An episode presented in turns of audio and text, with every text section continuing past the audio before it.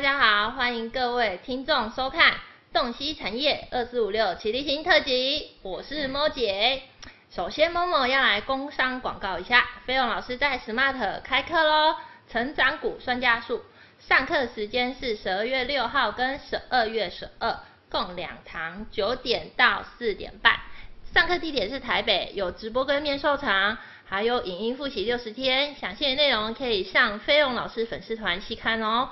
我们这集在进入主题之前，飞龙老师今天请假一集，由社团的小老师斌哥代班，欢迎斌哥。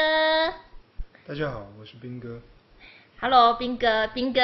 我们认识很久了哈。是啊是啊，我这四年吧。四年，应该要迈向第五年了。对对对，对对对。好，斌哥也是一个价值投资者，那我们这边先请斌哥来分享一下价值投资者的心得感想给大家。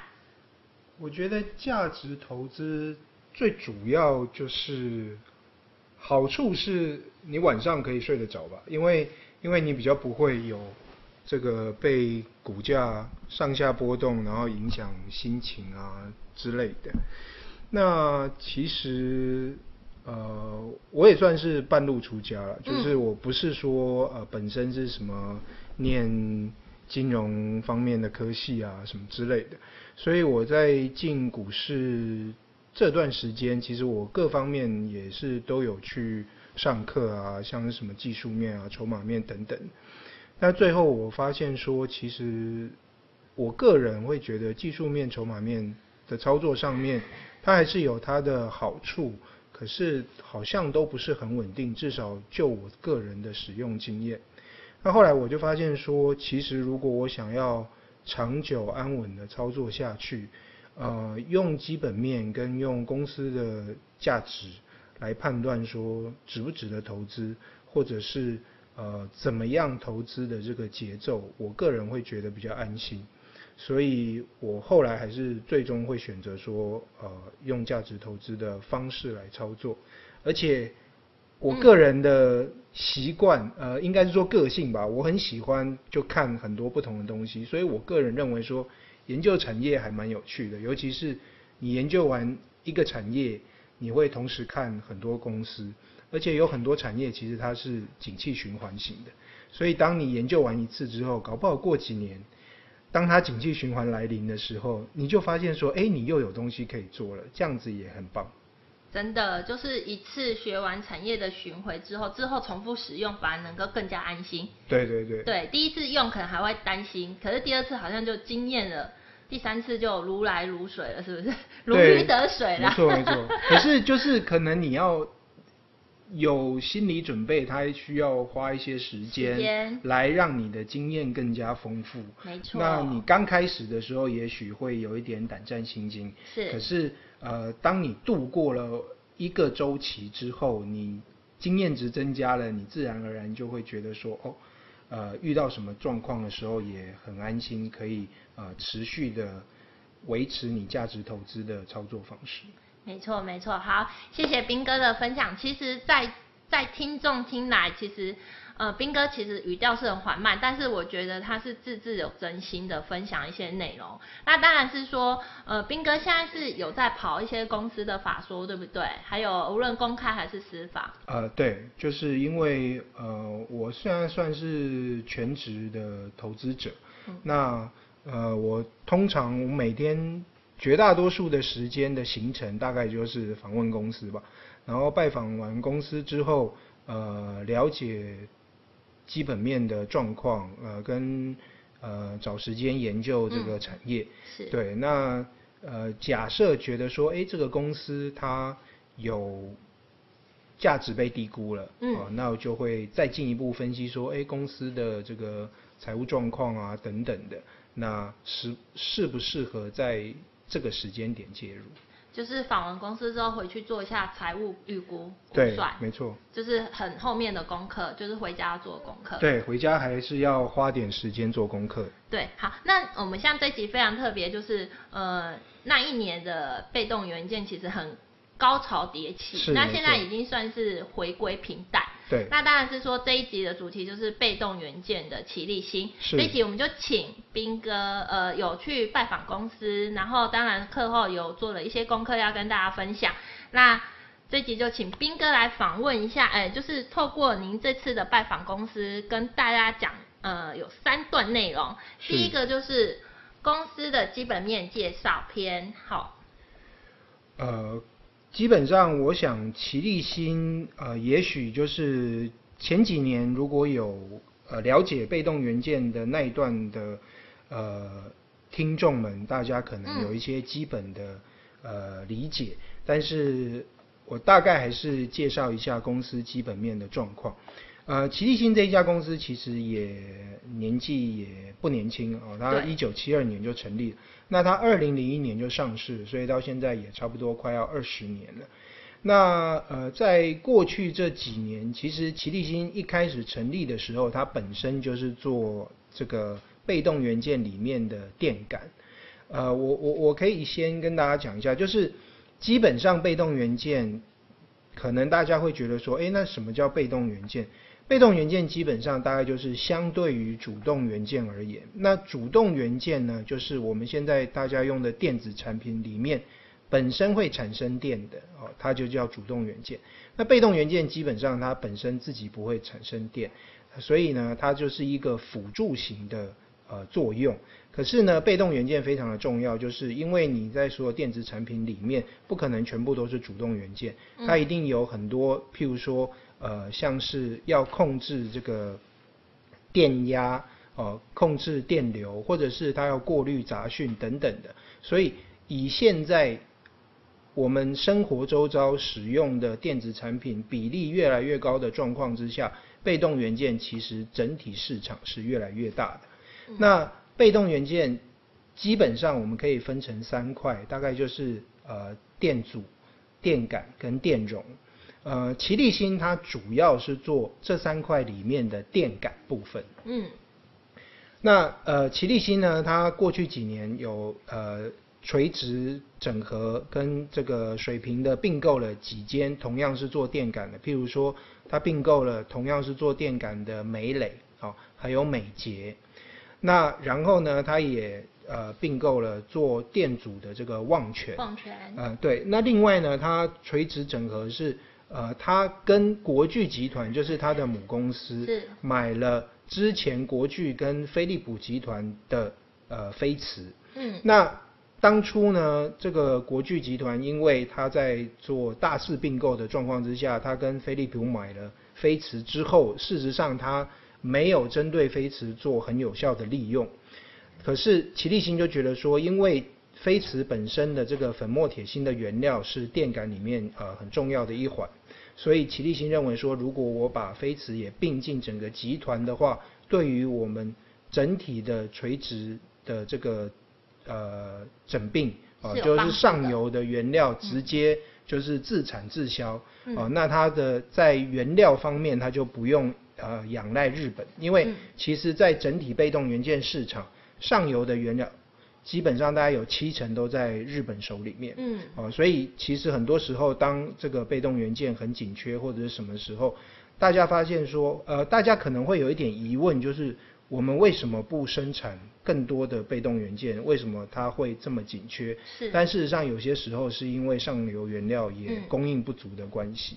那启立新并购飞驰，最主要当然就是说，呃，飞驰本身有很好的技术，因为它是这个呃飞利浦集团下来的。那另外一个就是说，飞驰本身产的这个原料呃粉末铁芯，它就可以呃对于他们本身的产出有很大的帮助。嗯。那奇力新在去年底又并了另外一间专门做这个线圈的信源，啊，呃，线圈基本上就是说。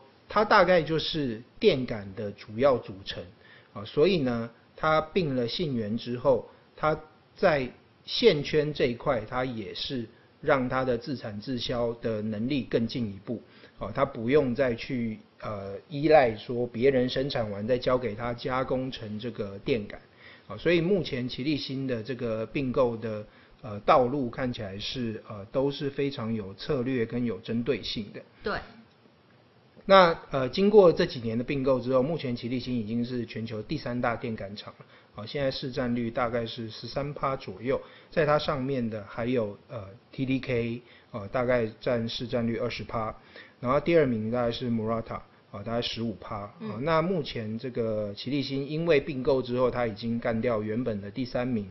这个太阳诱电了，是啊，所以现在大概比太阳诱电稍微高出那么一点点。嗯，那呃这一次的访问公司，我也有问这个发言人，是啊，公司是表示说有合适的机会，他们也不排除会进行更进一步的并购啊，那我们就可以拭目以待。对，所以呃刚刚丁哥讲完之后，我觉得他是非常厉害，他是。呃，垂直跟横向整是非常成功的，是，他并没有把呃材料这个部分就是全部拿捏在别人的手上，是，至少呃材料才是源头嘛，没有材料，剩下的东西就做不成功，没错没错，对，所以他奇力新算是很有远见的公司，是是，对，那接下来呢，在公司的方面还有什么呃，就是公公司的另外的工厂，呃，呃，其实。他们现在除了说这个进行这个整并之外，事实上他们在全球的布局也是呃相当的有远见的。因为大家都知道说，从去年开始中美贸易战就打得如火如荼。那目前看起来中美贸易还是一个持续性的议题，就是它不会很快的结束。嗯。啊，那但是奇力新如果我们有去了解他公司的状况。它基本上呢，它在全球大概有三个地方有这个 R&D 部门哦，就是研发部分。那呃，总共有十五个工厂跟四十五个这个销售的办公室。嗯，这个四十五个办公室里面呢，亚洲大概是最主要的啊，大概有三十二个。那欧洲有五个，美国有八个。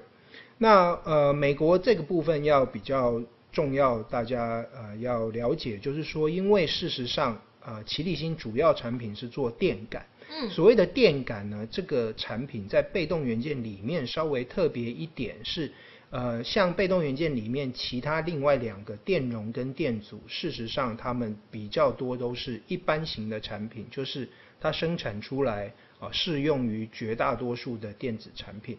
但是电感本身它是属于比较克制化的，就是。不同电子产品，它使用的电感的规格都不太一样。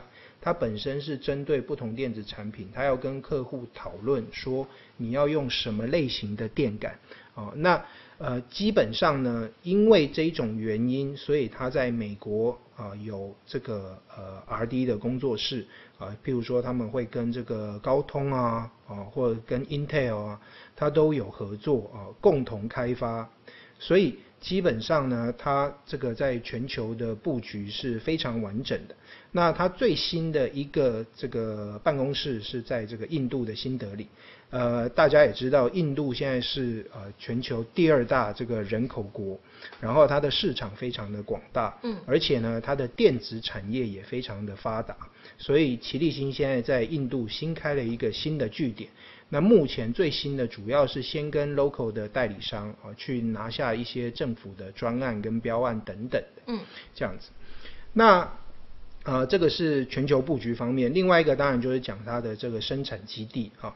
呃，生产基地，因为我们知道说这个呃，它主要全台湾呢，它有三个地方在生产，一个是这个桃园的平镇，那桃园平镇之前是美磊的所在地，是啊、呃，那所以它并了美磊之后呢，它也顺便取得了美磊的 LTCC 的产线，所以基本上目前桃园平镇这边是现在很红的 LTCC 产线所在地。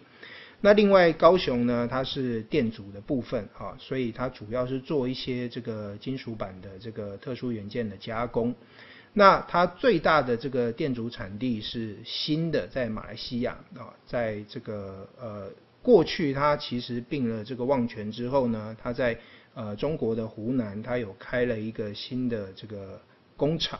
那过去在中国湖南是呃最大生产基地，但是因为他们呃，有看到说接下来这个第一个当然是中国大陆人工有变贵，对，呃，再来就是说，因为它有一点嗅到中美贸易这一些呃全球化的这个呃新的趋势，就是未来全球化的状况有可能因为中美贸易而改变，所以它加大了在马来西亚生产这个电阻的比重，所以呢。呃，我们大家今年这个最主要的议题就是这个 COVID-19 啊，这个新冠肺炎。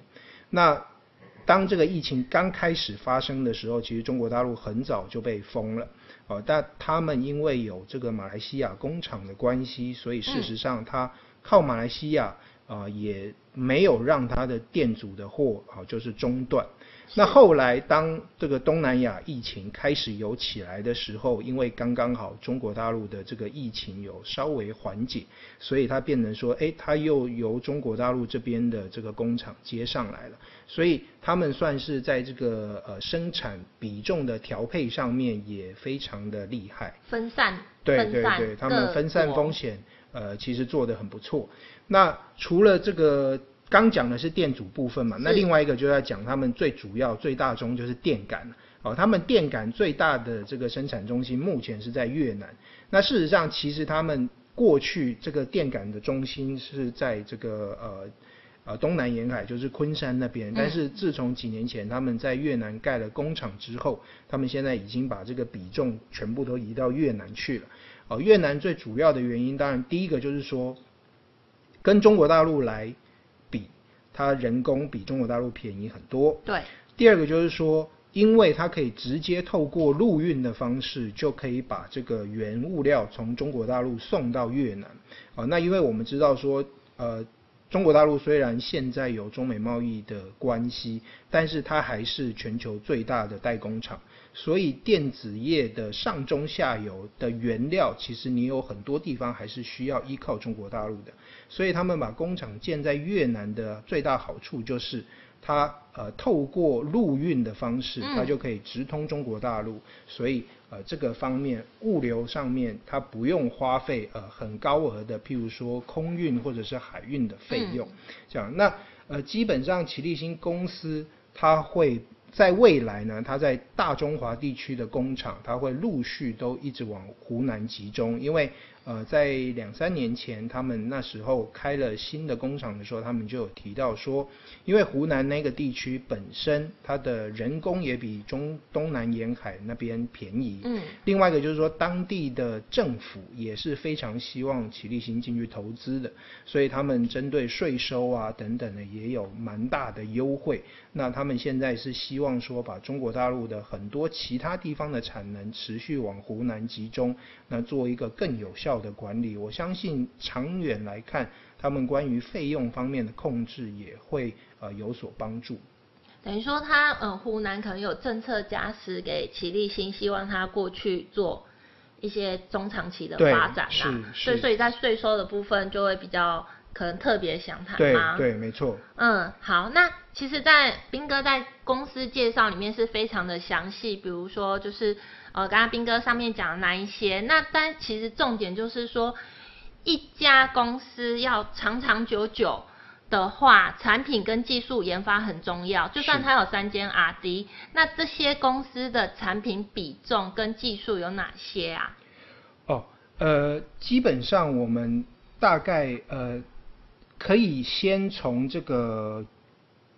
终端产品的面向来说，嗯、就是说它生产的这一个呃被动元件，它是用在哪一块？哦。呃、那呃以奇力新生产的产品，它大概可以分成五大类。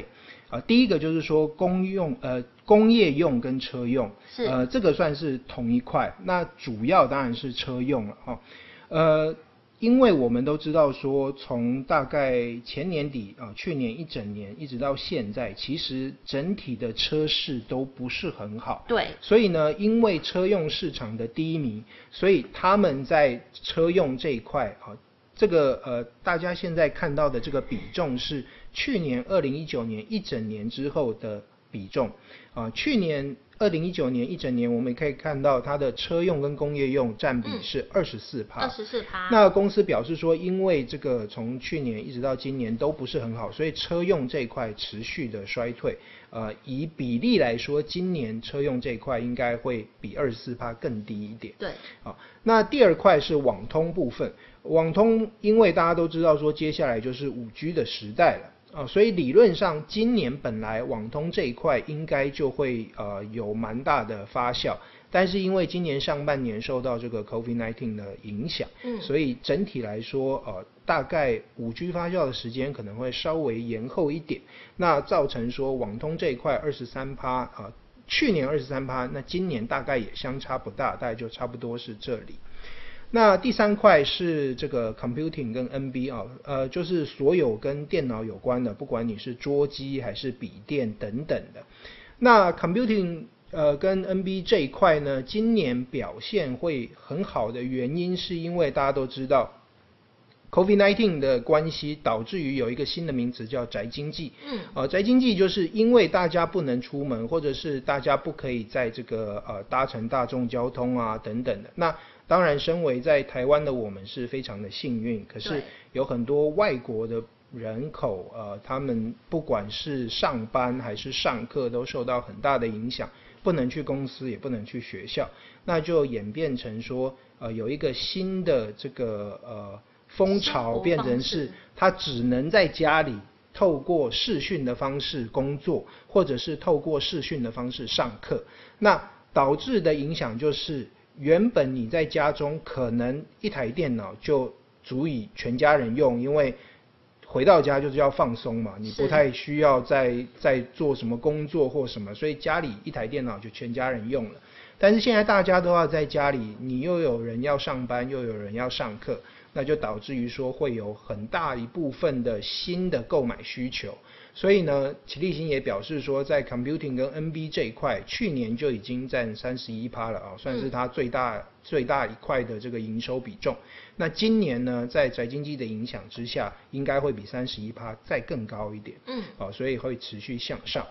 那第四块要来讲这个呃 mobile 跟 tablet，所以这个就是手机跟平板的部分。好，那因为这个手机跟平板呢，事实上它呃在新机的推出跟宅经济也有一点点的关系影响之下，所以呃这一块基本上应该也会比去年的十二趴再更高一点。嗯，啊，那最后一块这个呃 commercial 的部分就是消费类产品，基本上在第四季因为有譬如说。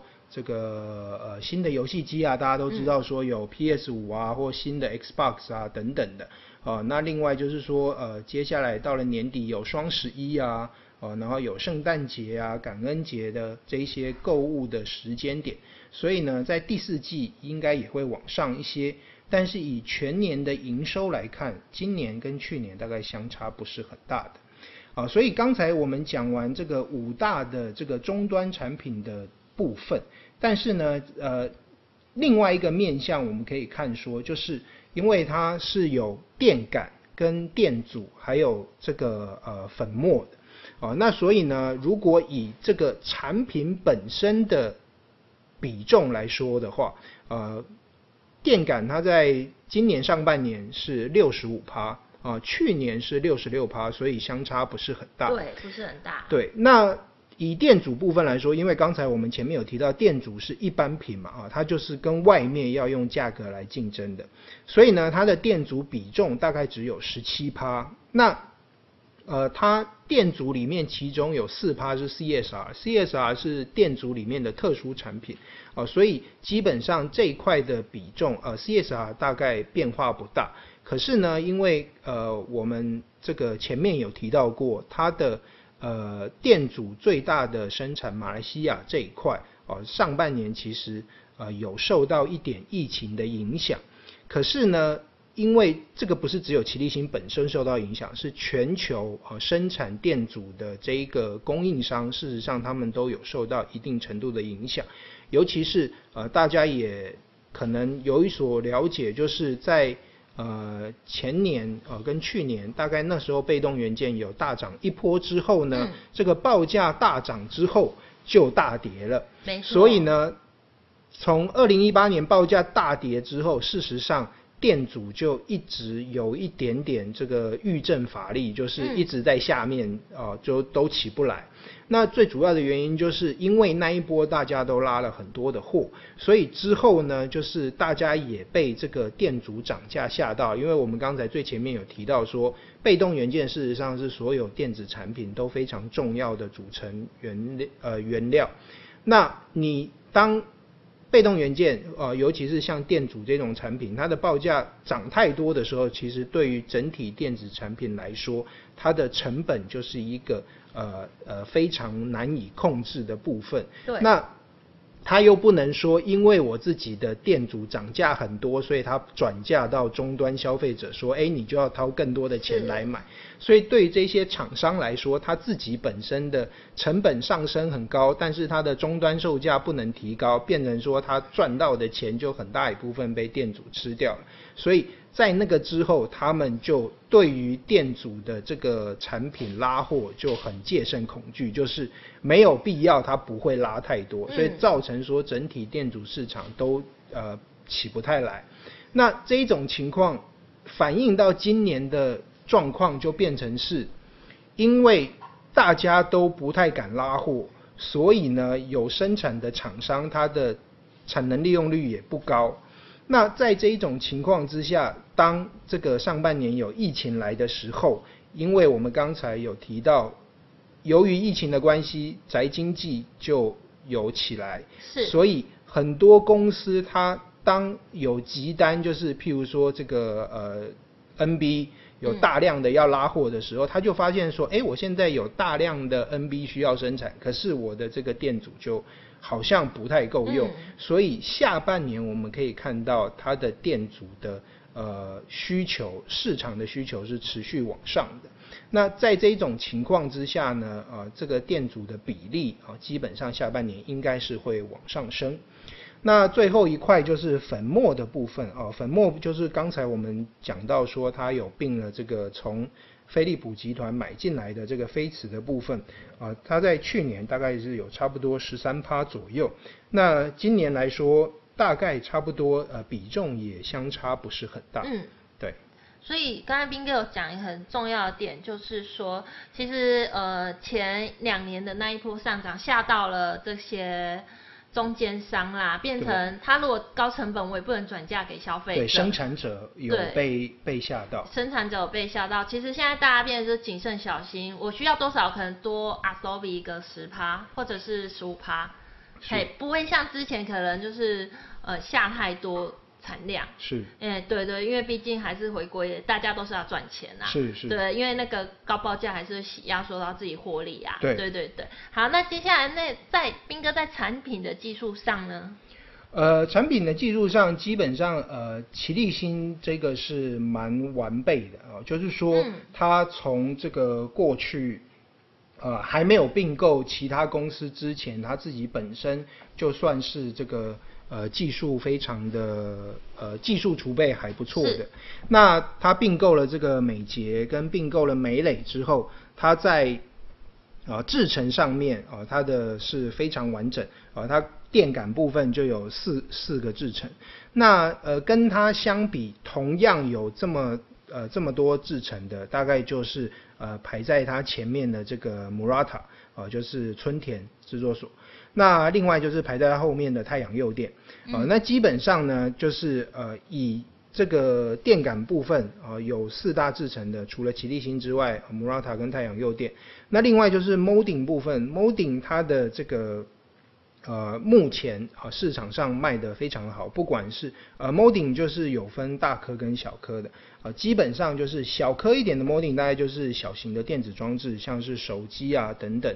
那以体积来说，就是大颗的 m o d i n g 主要用在譬如说像是电脑、伺服器、呃跟 NB 等等的。那呃另外还有一些呃消费型产品，譬如说像是你的电视机也是需要这个 molding 的。啊、嗯，那甚至现在很多人家里可能呃会装这种智慧型的马桶，就是感应式的。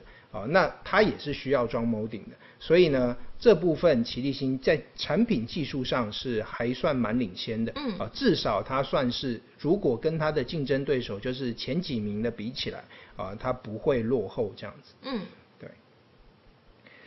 呃，再来就是说，呃，可以跟大家讲一下，呃，基本上呢，我们的这个公司它是表示说，在营收方面。在营收方面，它的大小颗的 molding 呢，大概占所有电感的一半左右哦，所以呢，大概就是整体上来说，因为我们刚才有讲过，它的呃电感大概占比是差不多六十五到六十六趴，所以六十五到六十六趴的一半大概就是三十几趴，所以大概占整体集团的三分之一左右的营收，那。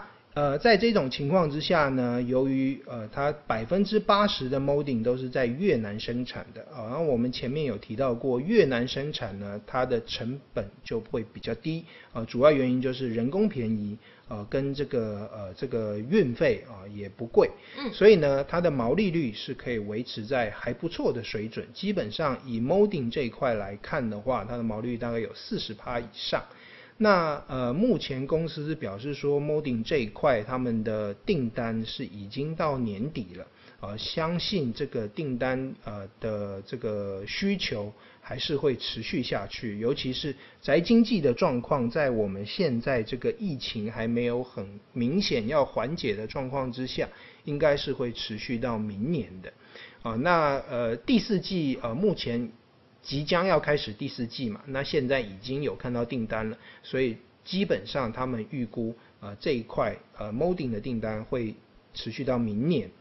那车用的部分呢，他们之前我们刚才有提到说，车市因为一直到呃这个去年呃到今年都不是很好，嗯，呃但是现在他们呃有客户就是有这个。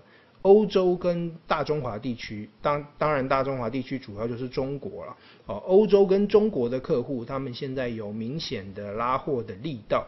那呃，尤其是中国比欧洲更明显一点。那我们可以想，就是说，因为呃中国部分，他们还是在持续推动这个电动车的这个使用啊，那跟政策也有一定的关系。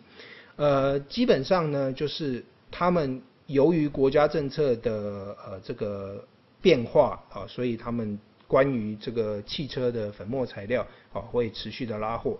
那另外一个比较大占比的地区，大概就是美国。可是因为美国现在的疫情是还是很严重的，很严重，所以美国这几个月啊，关于车用方面的订单都不是很理想，嗯啊，所以。大概还是要看这个中国跟这个欧洲部分这样子，因为大家都不开车出门，只能在家了。是是是，就是 买车需求的尤尤其像其实像欧洲，他们其实虽然说呃车用有上升一点点，但是我们因为我们还是有持续在看产业嘛，对，所以呃我们了解的状况是说，其实这几个月来说。欧洲他们因为疫情的关系，嗯、反而取而代之的是脚踏车非常的好。对，脚踏车翻天了。对，因为因为对他们来说，他们就是会宁愿说，哎，我不搭大众交通，是可是我自己开车也没有特别的方便，因为大家也知道，其实欧洲它有很多城市都是很古老的，对，他们的巷道都非常的小，所以。反而他们如果不搭大众交通工具，他们会认为说，那我自己骑脚踏车反而是比开车来的更好。所以其实呃，脚踏车族群其实事实上大家也是可以相对留意一下。嗯，这其实是一个产业的连贯性，跟生活环境改变下，大家的形态也都改变了。是的，是的。对，这一点就是我们。等在下一次，万一再遇到的时候，又知道了。没错，没错，然后就是从生活当中可以累积一些产业方面的经验，这样。嗯，这也是因为斌哥有去跑一些这些公司的法说，那当然是灵敏度也够高。是是。对，因为综合起来，其实产业它是一个圈圈嘛，你连贯性就是四处的巡回。对对，对对，就很重要。那跑一个产业，可能连贯的呃，宅经济啊，或者是车用。或者是在呃笔电啊 NB 那一块，你就会发现说其实是很多共同点。没错，对对对。那如果有一家公司如果谎报，也会知道。哦，当然当然，就是呃大家其实有可能会觉得说，哎、嗯，我看这个产业或者是我看公司的基本面，那如果公司是骗人的怎么办？但是事实上，其实就是我我觉得。经过一段时间的这个学习跟经验的积累之后，其实你自己很容易可以判断的出来说，公司到底呃有没有骗人，尤其是在关于就是呃公司自己的产品，如果说他他讲了一个说，哎，他认为说之后会很好，那你自己其实可以用你自己的生活经验去判断，就是。呃，你觉得说公司讲说我未来哪一块产品会非常的好，是它的应用会增加非常多。是那如果你自己判断说，哎，你自己的生活使用上面。你只要想说这个东西，你觉得你自己会不会去用就可以了。嗯，没错。如果你自己生活当中，你也有可能有很大的可能性去用，或者是说这个新的应用出来，你自己也蛮心动的，很有可能会使用。那这一个在产业判断上，它就真的很有可能未来发展会很好。可是如果你觉得说，哎，公司讲了这个，明明我。就觉得说哦，对啊，我知道有这个东西，但是我根本就不会去用嘛。嗯、或者是说，哎，这个明明就已经出来了，好像一段时间，但是我发现说，我不管是我自己还是我周遭的朋友，其实对他都兴趣缺缺。那你可能对于公司画的这个这么好的蓝图，你大概就要打一点折扣。哇，斌哥讲的真是太好了，其实 真的太棒了。其实这个应该要用一个特辑吧，就是。跑法说会的一下，希望有机会可以再请斌哥再来上一集这个。好，那其实呃，斌哥刚才讲完了，呃，就是在产品跟技术跟比重方面呢，好啦，我们就直接就进入最后一个重点，就是说。投资者其实很呃，价值投资的人其实很注重的就是股息配发这件事情。是的。公司也会呃透露一些对股息的看法。之后斌哥的看法有哪些？那我们希望斌哥可以帮我们就是讲解一下这个内容。好好，没问题。那基本上呢，就是说我们看一个公司它的股息配发率，基本上公司。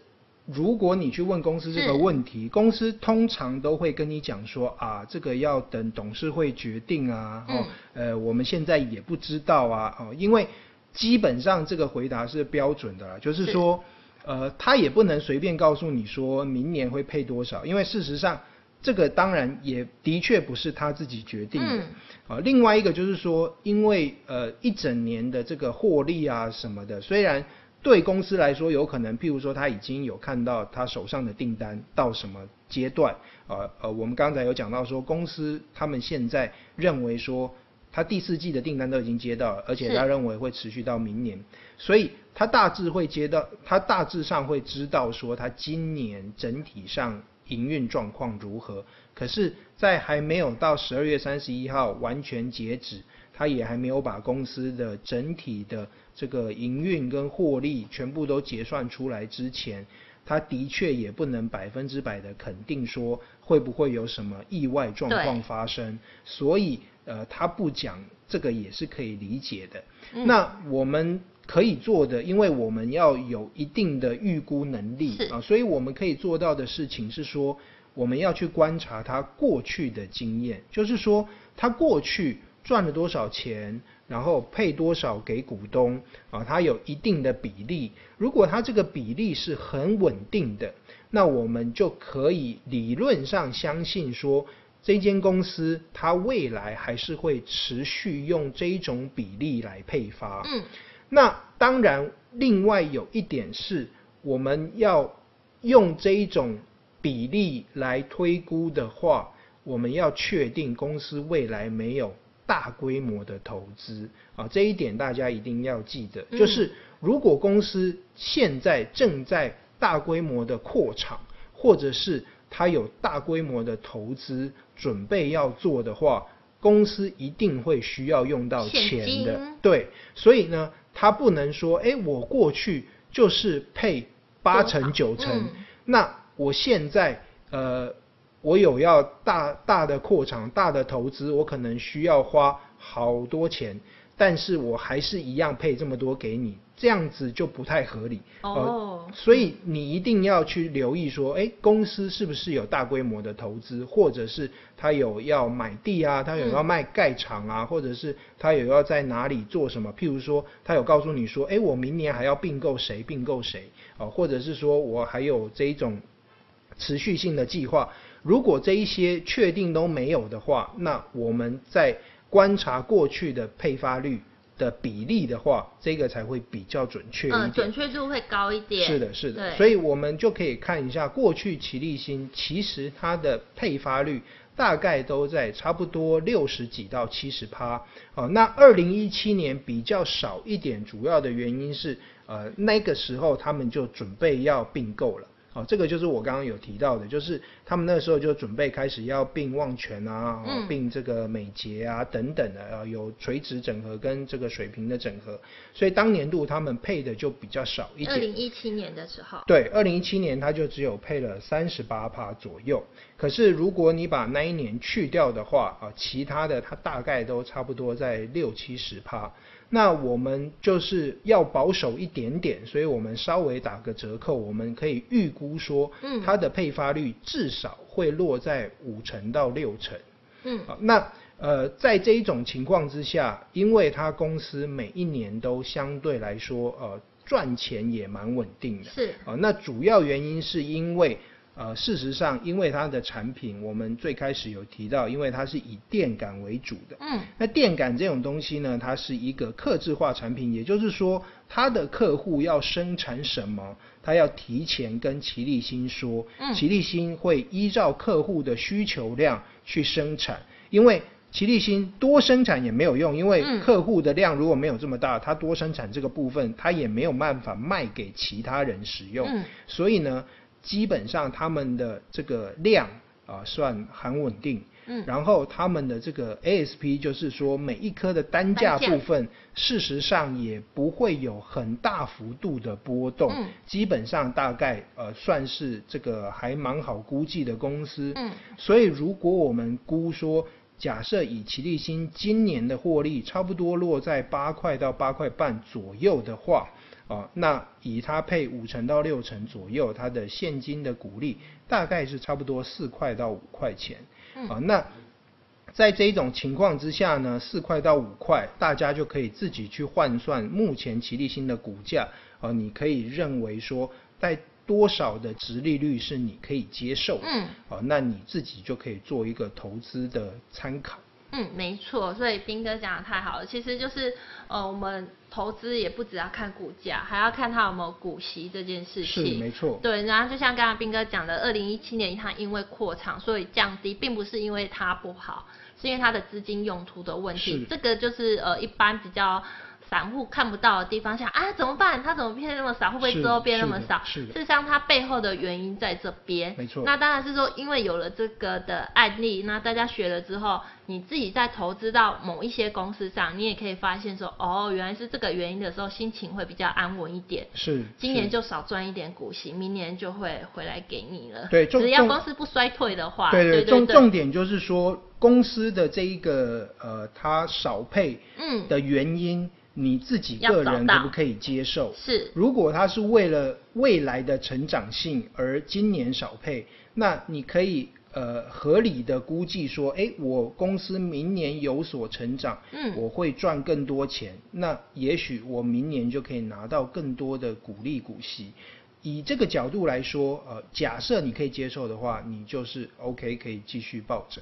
但是如果你发现说公司常常有这一种，呃，明明赚很多钱，但是他就就是不配出来，可是他又拿不出一个你觉得合理的说法，嗯、那这一种公司可能就不太适合长期以配股配息的角度跟以值利率的角度来看它。就是账上有有现金，但是不配给你的这一种，是就有一点小危险了。他又没有要什么用途。呃，对对对，就是但是这个部分就是你可能还是要从譬如说呃这个日常关注他的新闻，是，或者是说你要去看一下他的财报里面哦、呃。那因为基本上每一年的年报，嗯，他。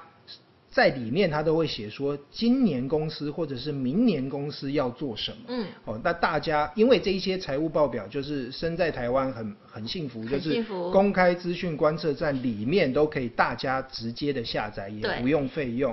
啊，所以大家如果你想要看一间公司，想要研究它，哦，那要好好利用这个公开的资讯。公开资讯观测站里面的财报，对，财报什么时候会有年报出来？呃，就是每一年的这个董事会开完就会有年报，那在股东会之前，其实年报就会 PO 到这个呃公开资讯观测站上面。好，太棒啦！好，那我们最后呢，就请斌哥还有什么补充资料讲的呢？比如说公司一些小八卦，没有了，哦、这个八卦我们就不宜喽，因为我们这影片是公开的。那就斌哥想要讲一些什么补充资料？因为我觉得上面已经很详细了。当然，我觉得少的部分就是可能就是成本结构啦，或者是二零二一年的营收预估啊，是，它这个可以稍微讲解一下。是是，呃，基本上齐立新他们公司很稳定，嗯，好，就是我们稳定的原因是我们刚才前面有提到过，就是说，因为它最主要的产品是电感，那电感这个东西是克制化的，所以它其实不太会有很明显的大幅波动。可是呢，大家还要。记得一点就是，它里面大概有差不多两成左右是电阻，好，那它两成左右是电阻呢，会有一个情况，就是说，假设今天电阻像是两年前呃大幅报价上升的时候，它对公司是一个很补的，呃这个大补丸，就是说，因为它那两层的，假设它报价上升一倍，它这两层就。是一样上升一倍，那对于公司来说，嗯、它的营收当然会瞬间的暴增。嗯，可是这个情况，大家要记得，它因为是标准品，所以它只会出现在短期供需有缺口，就是短期供不应求的状况之下才会发生。嗯、那这个短期供不应求的状况，假设结束了，它的报价就会瞬间跌回来。那对于公司之后的这个成长性来说，就是一个伤害，因为你前面的一年、半年或者是一季，它突然之间营收暴涨，可是之后它如果报价下跌，你的营收就会暴跌。那你后来就会发现说，诶。那我的这个每一个月或者是每一季的营收看起来怎么比之前衰退这么多？所以大家要留意，就是说，如果公司的组成里面有这一种会因为报价大幅上涨跟下跌的部分，大家就要特别小心。它除了会影响公司的这个营收会呃忽涨忽跌之外，对于公司的毛利率相对来说也是有一定的影响的，因为在报价大幅上涨的时候，公司的毛利一定会突然之间瞬间上升很多。嗯、可是你不能把那个当做一个常态，没错、哦。所以当它的报价下滑之后，它的毛利就会回到它原本该有的毛利率。那呃这个部分就是奇力新里面虽然它只有两成。影影响不是特别大，嗯，但是当有这种情况发生的时候，还是有可能会造成一定程度的影响，大家要留意一下。嗯，那另外关于明年的展望，公司是有分享，基本上他是认为说还是会持续的成长了，因为我们有讲到说，现在我们的电子产品越来越多，生活周遭不管什么东西几乎都有带电，那。只要它是由电子元件组成的，它就会需要用到被动元件。在这一种情况之下，以奇力新的这个集团规模，就是它现在是全世界第三大的情况之下，它是还是会稳定成长的。大家就是可以持续的，呃，也可以自己算算看，基本上两位数的成长，呃，应该还是做得到。那在这一种情况之下呢，呃。大家也可以把它未来这一两年哦，在每一年都有两位数字成长的情况之下，可以估一下说，哎，那它之后的这个股息的殖利率大概会有一个什么样的水准？嗯、这样子。好哦，哇，真的太棒啦！噔噔噔噔，斌哥，我们下课了。谢谢谢谢大家，辛苦你了，真的讲的太棒了。希望这一集呢，对线上的同学们有更一一。进一步的认识奇力新这档产业的股票，同学们上完课之后，记得要给我们 YT 影片或者是 FB 按赞分享哦。好，请大家记得按赞分享哦，拜拜。拜拜。